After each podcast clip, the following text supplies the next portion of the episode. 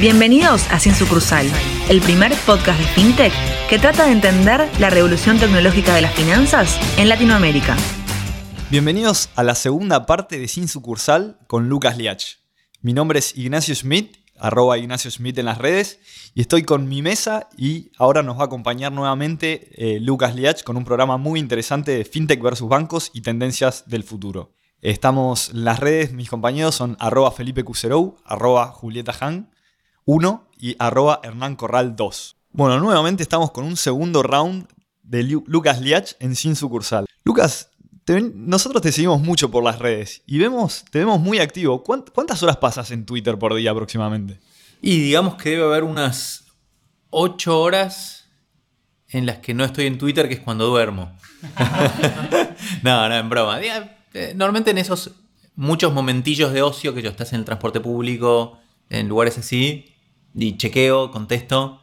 Parece que, digamos, más allá de que hay mucha violencia a veces, pero creo que es una, es una muestra sesgada, o sea, no es representativa, sirve mucho para estas cosas, o sea, para contactos, eh, leer cosas interesantes, así que no, no, no tengo vergüenza sobre ese punto. Nosotros realmente aprendemos mucho sobre vos y para cualquier oyente que lo quiera seguir, su Twitter es arroba lucasliach. En la edición de hoy vamos a estar hablando un poco de fintech versus bancos y tendencias del futuro. En este dilema entre fintech y bancos hay mucha confusión entre qué es qué. ¿Cuál considerás vos que son las características principales que diferencian a uno del otro? Bueno, no sé si es la mejor definición, pero nosotros como desde el punto de vista regulatorio, la diferencia principal de naturaleza es tomar o no depósitos. Es decir, eh, cuando fue la crisis del 30 en Estados Unidos, había miles de bancos, de los cuales miles literalmente cayeron. Cuando Roosevelt llegó en el año 33, dijo, basta, esto hay contagio, hay un montón de problemas. Entonces lo que hago es, siete días feriado bancario. Ahí decido qué bancos sobreviven y cuáles no. Los que sobreviven van a estar regulados en lo que pueden hacer y tienen seguros de depósitos. ¿Por qué? Porque vos tenés plata de la gente, le haces una promesa, te voy a pagar un interés bueno, yo tengo que saber que esa promesa la vas a cumplir. Entonces, para mí eso es conceptualmente, digo, más allá de lo legal, digo, como conceptualmente, el punto central de lo que son entidades reguladas, que pueden ser bancos o hay, digamos, otras entidades similares. Y después, todo lo otro que tiene que ver con finanzas y que usa tecnología, digamos, lo llamaría las empresas fintech. Ahora, hay otro uso de la palabra fintech que es simplemente usar tecnología en las finanzas, que los bancos a veces lo hacen también. Claro. ¿Y por qué pensás que, hay esta tensión entre estos dos actores ante un mercado que todavía es muy chico? Cuando uno mira, digamos, digamos pasaste un montón de datos eh, de la economía, eh, digamos, se nota que hay un mercado enorme y se genera tanta tensión entre el mundo fintech y bancos. ¿A qué lo atribuís? En gran parte creo que hay un malentendido. O sea, realmente que creo que, digamos, es mucho más lo que los bancos pueden ganar con que se agrande la torta, con contribución de la fintech a que se agrande la torta, que diciendo, esta torta chiquitita me la como eh, toda yo, ¿no? Entonces creo que hay un tema de no entender que todo esto de que la red crezca, digamos, beneficia a cada nodo de la red, de los cuales uno muy importante son, son los bancos. Te diría que es casi mi principal hipótesis de, por qué esta, esta rivalidad. Em, y, como decía antes, por ahí también de distintos sectores dentro de los bancos, los que están en pagos tienden a ser más proteccionistas. Eh, pero si no, la verdad no, no, no, veo mucho el, motivo, digamos. Creo que en gran parte es no entender del todo el problema. ¿Vos te imaginás que pueda pasar de que los, las fintech eh, reemplacen a los bancos? O sea, ¿lo, ves a los bancos como los próximos blockbusters o, eso te imaginas que no va a ser así? Me parece difícil, eh, digamos, creo que el, tema de tengo depósitos y alguien me los garantiza y el Estado me los garantiza, de alguna manera juega un papel en donde las personas tienen su plata grande, por así decirlo. Es decir, creo que tener como último garante al Estado, por más libertario que uno sea, creo que a mucha gente le da seguridad. Después viene toda la cuestión de las criptomonedas, a ver si realmente eso no va a reemplazar esa seguridad que en última instancia te está dando el Estado en un sistema bancario? Por ahora me parece que no. O sea, por ahora creo que la gente tiene más confianza en tener algo que en última instancia tiene una garantía estatal. Entonces, mientras eso esté ahí, creo que no hay riesgo de que los bancos desaparezcan o algo así. Por lo tanto, me parece que ese temor es un poco una sobrereacción. Sí puede haber negocios donde los bancos son más desplazados por esta fintech, pero yo creo que eso es bueno. O sea, es bueno que cada uno haga aquello en lo que es bueno, que las fintech son más, las empresas fintech tienen más agilidad tecnológica, entonces lo que requiere más agilidad tecnológica que lo hagan las fintech. Y los bancos es el lugar donde la gente guarda su plata grande. Y quizá que hay que tener un poco en cuenta que al haber más competencia, los márgenes van a bajar. Esa es otra cosa que hay que asumir, ¿no? Eso es cierto, y eso para el sistema bancario argentino en particular es muy importante. Acordate que en Argentina que las cajas de ahorro se llaman de ahorro, o sea, se supone que hay ahorras. Todos los bancos tienen una tasa de interés. Me fijé el banco donde trabajo la última vez que la cambió, creo que fue en el año 2010, y no sé si es 1% anual cuando colocar esa plata para el banco, más allá que una parte tiene que estar encajada al 0%, pero otra parte se puede prestar y da un interés. Entonces, ningún banco tradicional se ha animado, o pocos, creo que el Itaú, eh, sí los bancos nuevos digitales, a pagar un interés en las cajas de ahorro. En la medida que las fintech hacen algo parecido, que es que, digamos, una inversión de muy fácil acceso y muy líquida que paga un interés, eso le mete una competencia y ahí sí quizás me, das la idea de que sí hay otro motivo fuerte para este temor a la fintech, ¿no? De la baja de márgenes. Y en esto que vos ves de, escuchar las dos campanas, ¿qué es lo que se recriminan mutuamente los bancos de la fintech y la fintech de los bancos? Sí, muchas veces no es solo recriminación. Cuando armamos la mesa de innovación en el Banco Central, donde hay que, sigue estando y es algo, que está muy bueno, donde van bancos, van fintech, etc. Eh, a veces lo de las fintechs después de las reuniones venían y te decían, che, la verdad, pobre, los bancos tienen un nivel de regulación, o sea, no pueden hacer las cosas en la nube. Nosotros estamos todo en la nube, todo. ¿Entendés? Entonces, eh, hay un tema de crítica de, los bancos, decir, para, nosotros tenemos muchas regulaciones, algunas excesivas. Y mientras estuvimos en el Banco Central, mucho de la movida fue también hacer a los bancos más fácil su digitalización, el onboarding digital, el procesamiento en la nube, muchísimas cosas que se hicieron más fáciles, ser dueños de fintech, cosa que antes no podían. Entonces, eh, más que recriminación era como eh, mutua, era como una recriminación al regulador, decir, pará, maestro, o sea, estos hacen lo que quieren y nosotros tenemos una cantidad de obligaciones que hacen muy difícil eh, la adaptación tecnológica, ¿no? Ahora, ¿crees que es cierto esto argumento, digamos, de los bancos que las fintechs, vos lo contabas en cuanto a las regulaciones, pero que realmente tiene una ventaja competitiva a la hora de innovar o llevar un producto nuevo? Cuando los bancos, digamos, recriminan eso, o es que los bancos están en un estado de confort que no quieren innovar o arriesgar a cosas nuevas y por eso no lo hacen, que no es por una cuestión regulatoria, digamos, solamente. Que creo claramente que no es solo por una cuestión regulatoria y te diría que hoy no es primordialmente por una cuestión regulatoria. O sea, hoy un banco con, no sé, el Banco Nación tiene 700 y pico sucursales, una cantidad de costos vinculados a eso. Y si vas a las oficinas de Brubank, que es un banco también, son unas personas ahí en unas mesas y te dicen, che, estos dos son los de compliance, estos tres son... Entonces es otro mundo, o sea, es como que... Entonces es un nivel de costos mucho más alto, como todavía la gente valora ir a la sucursal, todavía, digamos, eh, pueden competir, pero sí lo que creo que va a pasar en los bancos es que los que no tengan esa modernización tecnológica para las que les falta eh, habilidad y agilidad, bueno, eso sí pueden tener problemas, digamos, ¿no? Está buenísimo este segundo round con Lucas Liach cubriendo el tema principalmente de fintech versus bancos, digamos, ¿no? Y ahora, Lucas, a la hora de analizar este, este fenómeno, de cómo, cómo es la relación y la interacción entre los fintech versus los bancos y cuál es la diferencia entre ellos. ¿Crees que es algo particularmente argentina o es algo que se da en la región y en el, mundo en general? Se da en la región y en el mundo y hoy lo estás viendo mucho con el tema cripto, ¿no? O sea, todo lo que pasó con Libra, donde hubo un gran contraataque de los reguladores. Em, bueno, en China ahora se habla, este es todo un tema súper interesante que no, puedo cubrir hoy, pero, pero es interesante el tema de las, lo que se llama las Central Bank Digital Currencies, las monedas digitales de los bancos centrales.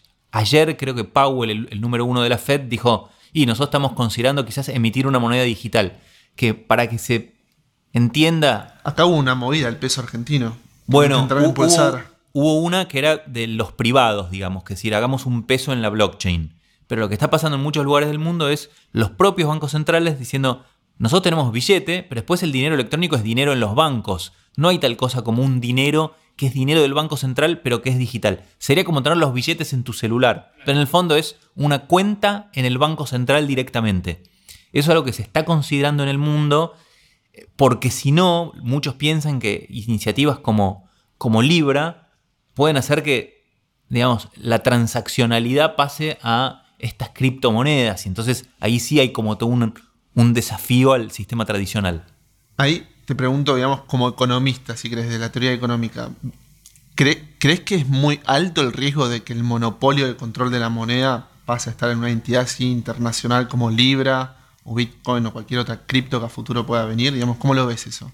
Me parece muy difícil, o sea, en última instancia, un valor que tienen las monedas es que Estados Unidos te dice, ¿me podés pagar impuesto solo en esta moneda? Y eso mismo le da valor porque es algo que tenés que hacer los que están en Estados Unidos, pagar impuestos. Eso te da demanda inicial por esa moneda y como tiene valor para eso, tiene valor para otras cosas. Entonces, veo difícil que los reemplace. Ahora, hay todo un mundo de transacciones, mucho, por ejemplo, las transacciones internacionales, mucho lo que es online, donde creo que una criptomoneda que combine, digamos, la facilidad de lo fintech con la estabilidad que por ahí no tiene Bitcoin, pero que podría tener un Libra o una moneda similar, bueno, me parece que puede ser algo interesante y que, tenga una, adopción interesante. Y bueno, y Argentina no, le vendría mal, capaz, viste, como dice Milei, ¿no? Que dice, bueno, hay que ser una moneda privada. Bueno, o sea, la verdad que nosotros nos debemos una moneda estable y no sé cuándo eso va a ocurrir. Y podría ocurrir que en la Argentina aparece algo que es como una moneda que es más estable, si, che, pucha, yo ahorro en esto digamos, podría pasar. Súper interesante todos estos temas. Volviendo con temas particularmente de Argentina, ¿cuál es tu opinión con este tema de que el sindicato bancario está viendo a, eh, digamos, a los empleados de la fintech como, eh, digamos, empleados bancarios? ¿Pensás que esto puede llegar a frenar el tema de la innovación, inversión en este, en este ecosistema que es tan floreciente y es un poco un oasis dentro de, la economía argentina? De nuevo, acá, viste, son luchas de poder eh, me parece que hay varios actores que. Porque no solo tenés la fintech, sería muy difícil decir, bueno, esta fintech que cuatro pibitos que están en un, en un garage son empleados bancarios y Visa no. Entonces tendrías que meter también a Visa, a las empresas adquirentes First Data, Prisma, y yo veo que ahí va a haber una cierta oposición porque, bueno, es cierto que, digamos, em, digamos, el régimen laboral bancario, bueno, es costoso para los empleadores y sería un problema para el sector fintech, ¿no? Em, me parece que hay que dejar que cada sector, obviamente, tenga los derechos laborales y sus regímenes y, sus sindicatos, pero no por ahí que otro sector, eh, digamos, lo tome, ¿no? Entonces, eh, me parece que, bueno, esa es otra lucha importante para dar. Bueno, cortamos un segundo y ya volvemos para explorar la visión del futuro de Lucas Liach.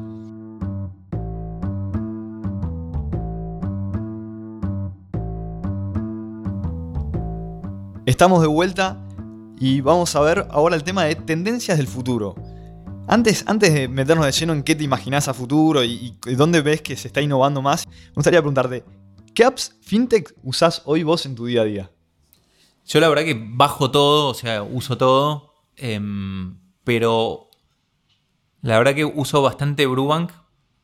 Eh, no sé si esto lo puedo decir porque trabajo en el Banco Nación, pero además de usar la del Banco Nación, este, uso Brubank, uso Mercado Pago para, o sea, la verdad que pasé de una política de, uy, qué bueno, este lugar tiene QR a, che, este no tiene QR, no voy. O sea, me estoy pasando casi de a poquito. Obviamente esto pasa en, una parte de la geografía argentina, pero em, uso Walla también, digamos, eh, y después tengo, tengo todas, o sea, pero esas, la verdad, francamente, y, también uso Banco Galicia, que es el banco que yo tenía desde antes, ¿no? O sea, viste que vos tenés, vas pasando en, tu, en tus pantallas y tenés, yo como soy medio nerd, tengo una, como es temático, viste, estas son las aplicaciones de monopatines, una pantalla. Y otra es la de financieras, y esa está toda llena, ¿viste? Tengo todo. El mundo se divide por cómo organizas tu pantalla de celular. Exacto, exacto. Hay que comprarse uno de pantalla grande. claro. ¿Y estás sesgado por el QR por, por tu participación o, porque te gusta, sinceramente? No, no, realmente me parece algo que, que, creo que en Argentina, digamos, si encontramos una manera de pagar con el celular, va a ser esa, me parece. Porque creo que va a ser. Falta poco, creo, para que tenga una adopción ya muy masiva. Soy optimista que eso va, va a ocurrir. Y en el mundo de QR versus tarjetas, digamos, ¿los ves eh, complementarios o competidores? Digamos, buenísimo que todo crezca, me parece genial. Em, yo le veo ventaja a pagar con el celular porque vos pagás, ves el mismo momento el saldo, está más vinculado a la inclusión porque esa persona tiene, quiere decir que tiene en su celular la aplicación donde ve saldo, donde ahorra, etc. Entonces me parece que tiene más ventajas pagar con el celular, más allá que detrás haya o no una tarjeta para el, lo que se llama el cash-in, ¿no? O sea, cuál es tu fondeo para ese pago, ¿no? Entonces me parece que el pago con celular, y aparte todos tenemos todo el tiempo el celular.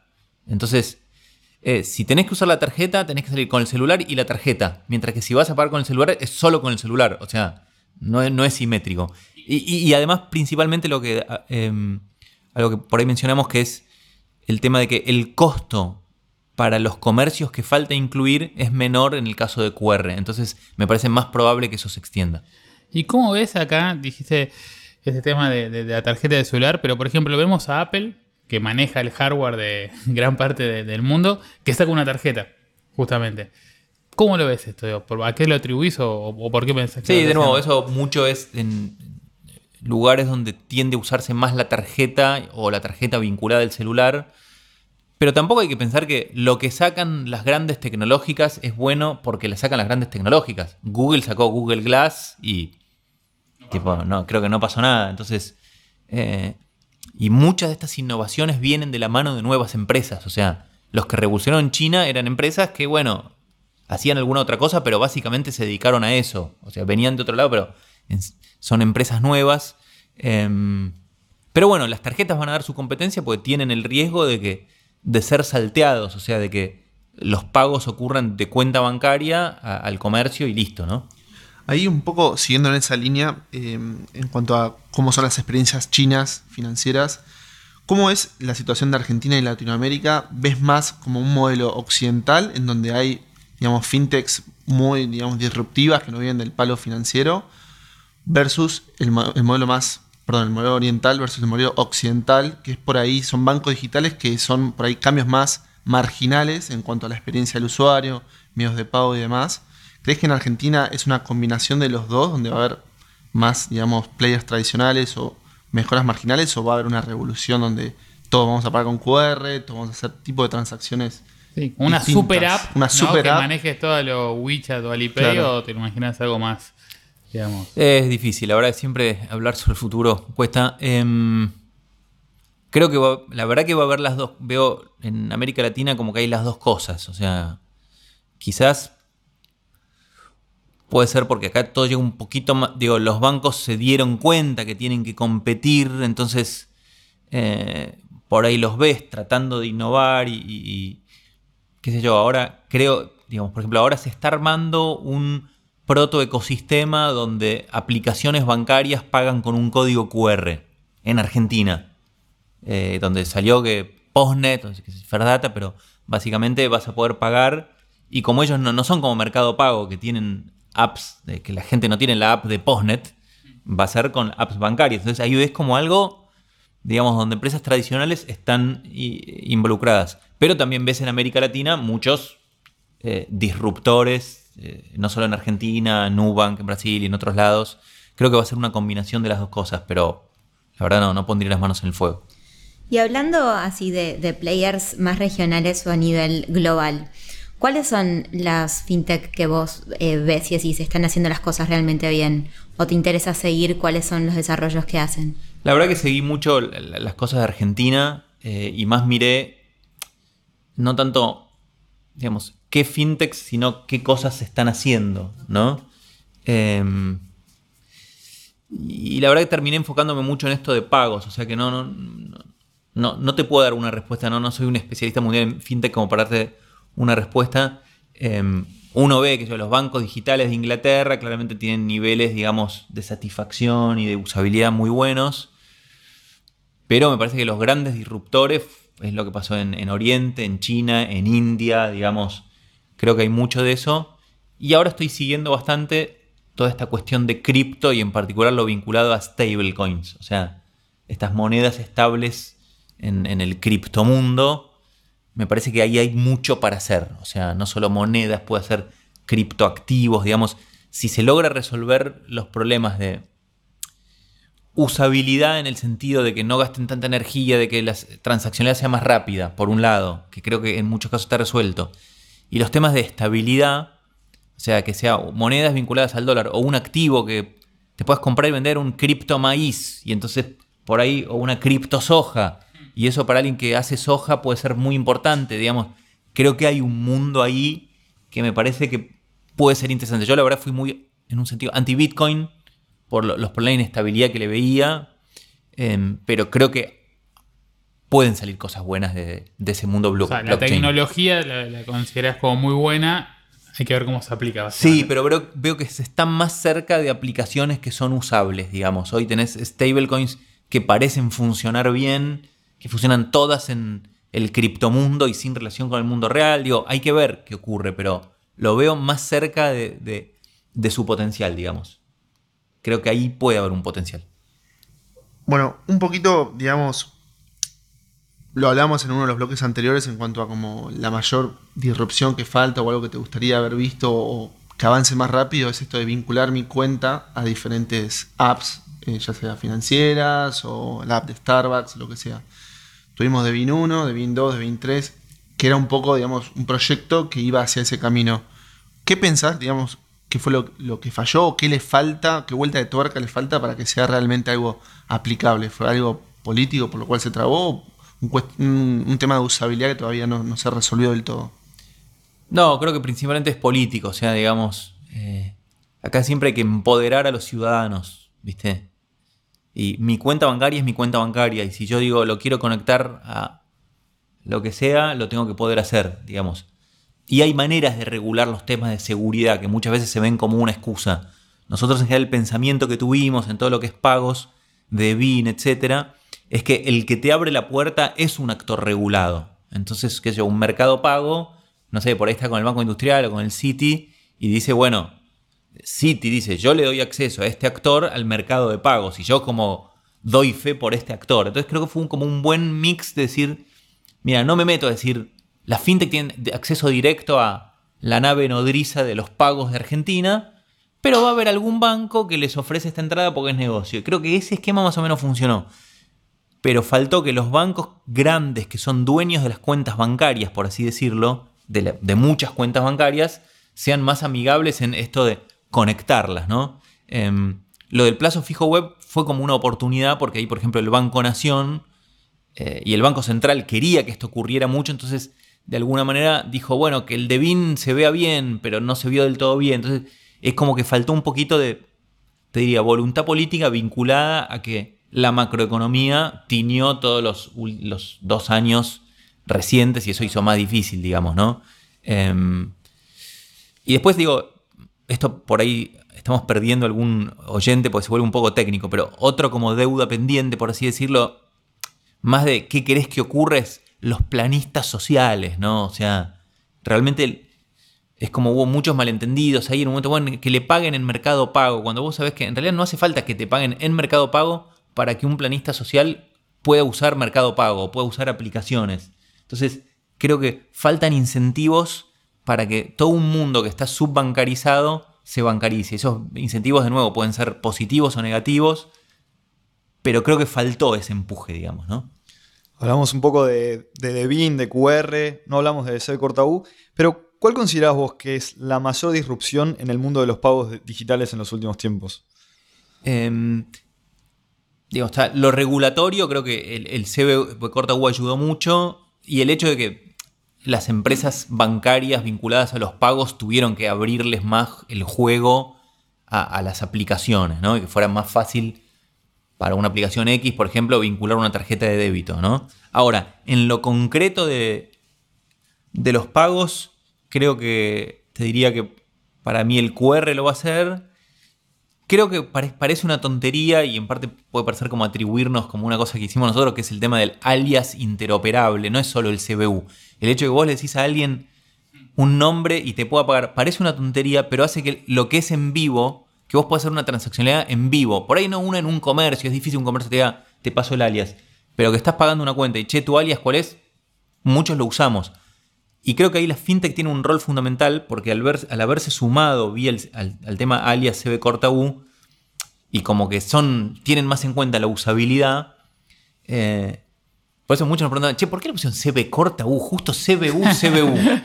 y, y- y la idea era, no, no, para no estigmatizar, para que alguien le pregunta a su empleada doméstica, che, ¿me das tu, tu alias CBU? Y aunque fuera un alias CB corta U, la persona pudiera decir sin mayor aclaración, mirá, mi CBU es Agustina, arroba, no sé qué, eh, arroba no, Agustina 28. Entonces, Digo, creo que esto parece una tontería, pero creo que también va a ayudar a que empecemos a usar más los pagos digitales. Y creo que la fintech tiene un rol fundamental en popularizar el alias, que cada vez se usa más, pero falta. Está, está muy bueno el punto. Eh, y yendo también un poco, digamos, eh, los que pueden disrumpir a la fintech que quieren disrumpir a los bancos, ¿no? Cuando hablamos de los Amazon, de los Facebook eh, y mismo Apple que, que hablamos un ratito, digamos, ¿los ves como jugadores? Si ya están haciendo cosas en el mundo fintech, ¿los ves como un potencial, a su vez, disruptor de los jugadores actuales? Digamos. Y en alguna medida sí, o sea, digamos, para ciertas cosas tipo gateway, digo, cuando vos estás en tu Chrome, Google Chrome navegando y de repente tenés que pagar algo y dice, pagá con Google Pay, que yo nunca me enteré mucho lo que era, pero apreté un botón y medio que pagué, ¿viste? Entonces decís, che, qué fácil la hicieron. Entonces, ahí, por ejemplo, en lo que es el pago web, bueno, digamos, es como que le compiten a, los que estaban compitiendo ahí. ¿no? Una enorme ventaja, están ahí, están en, en todas las computadoras del mundo. Eh, exacto, o sea, tiene una gran ventaja. Para lo que es transferencias entre personas, en, digamos, digo, WeChat es- fue un poco eso en China, eh, pero WhatsApp, Facebook no, no lo han hecho de manera, por lo menos en todos los países, en algunos casos sí, y creo que tienen un, un potencial, digamos, ¿no? Pero de nuevo, nunca sabes en estas cosas cuánto las, las viejas empresas se adaptan, que estas son viejas empresas en un sentido. Sí. O sea, Apple es una empresa que... Tiene más de hace- 20 años. Claro, eh, eh, entonces, y por ahí la gente ya está usando Walla o su alias por otro motivo, y, pero creo que en lo que es transferencias internacionales, eh, esto de pagos online, bueno, es donde veo muchas chances de, de- de que sí las desafíen, digamos, ¿no? No sé si veo, bueno, pagame el sueldo en Google, no sé cuándo va a ocurrir eso. Está bueno el punto. Lucas, interesantísimo todo lo que nos estás contando. La realidad es que nosotros desde que empezamos esto empezamos a recibir un montón de consultas de distintos oyentes por recomendaciones de libros, podcast, material de referencia donde puedan eh, empezar a aprender un poco más de este mundo. Te queríamos preguntar a vos, como referente, qué nos recomendás a nosotros y a nuestra audiencia. Una buenísima pregunta, me, me pasa también a menudo y la verdad que nunca tengo la respuesta. O sea, Genial. mi fuente es Google, viste, vas viendo, seguir cuentas de Twitter con las novedades. O sea, lo que pasa con esta industria, como es algo que está ocurriendo, Nadie la ha escribido todavía. si alguien escribió el libro, seguro que es viejo. Claro. Acabas Eh. de decir que Google y Apple son viejas, o sea. Bueno, es verdad. Pero, pero digo, como, como que buscando, seguir siguiendo cuentas de Twitter, este, no veo otra manera, digamos. eh, hay, ahora se- salió un libro sobre regulación de fintech en la Argentina, pero es más, más por ahí para abogados. Pero no, yo recomiendo, digamos, seguir a los aquí presentes. Este, o- ocurre en Internet esta revolución. o sea, es una revolución donde la lees en Internet, donde yo me enteraba de los QRs interoperables que un día llamé a los de la y dije, che, tenemos que hacer el QR interoperable porque estuve viendo unos videos de India. No es que lo leí en un libro, ¿entendés? Me puse a ver, che, QR, ¿cómo es esto? Ahí en la oficina del Banco Central veía unos videitos que lo explicaban. No, a ver, va a haber uno interoperable que se llama eh, Barat QR. Y dije, che, hay que hacerlo acá. Así, Claro. ¿entendés?